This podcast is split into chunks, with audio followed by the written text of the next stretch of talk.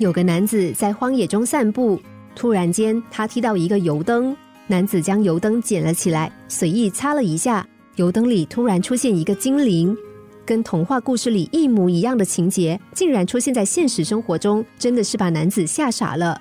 精灵跟男子说：“我已经被困在油灯里一百年了，谢谢你把我从油灯里放出来。为了感谢你，我可以实现你的一个愿望。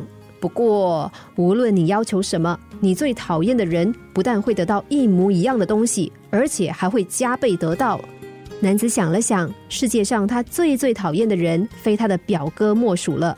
于是，男子问精灵说：“换句话说，如果我想要一百万？”我的表哥就会得到两百万，是这样吗？精灵点点头，是这样，没错。快说吧，你的愿望究竟是什么？男子想了一会儿，接着突然露出不怀好意的表情，窃笑了起来。这下子换精灵看傻了眼。终于，男子抬起头对精灵说：“我的愿望就是希望我家失火，把房子烧掉一半。”这则故事听起来很可笑，虽然我们没有遇到精灵，却难免做出一样愚蠢的事。比如之前有一则社会新闻，有户人家受不了楼下的小孩一天到晚吵闹，于是就故意把音乐开得很大声。楼下的住户听到嘈杂的音乐声也很火大，便故意在深夜敲敲打打。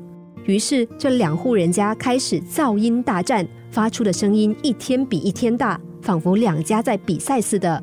最后究竟是哪一家赢了呢？答案是谁也没有，因为其他的住户莫名其妙的被他们两家吵到，最后联合告上法庭，让这两家人同时吃上好几千元的罚单。每一个人都希望天天快乐，都希望跟身边的每一个人和谐相处，但这是不可能的。我们或多或少都会碰到一两个讨厌的人，有些人甚至让你讨厌到无法忍受。巴不得对方能从地球上消失。或许很多时候我们会想要报复对方，究竟我们该如何刹车呢？有一句话说得好，也是最佳的平凉方式，那就是损人不利己的事一定不做。如果我们的怒火燃烧之际，不但毁灭敌人，也会毁了自己，那有多么不值得啊！愤怒可能损伤敌人，却也可能波及自身。以牙还牙，以眼还眼。多半不能消灭仇恨，只会引发更多的仇恨。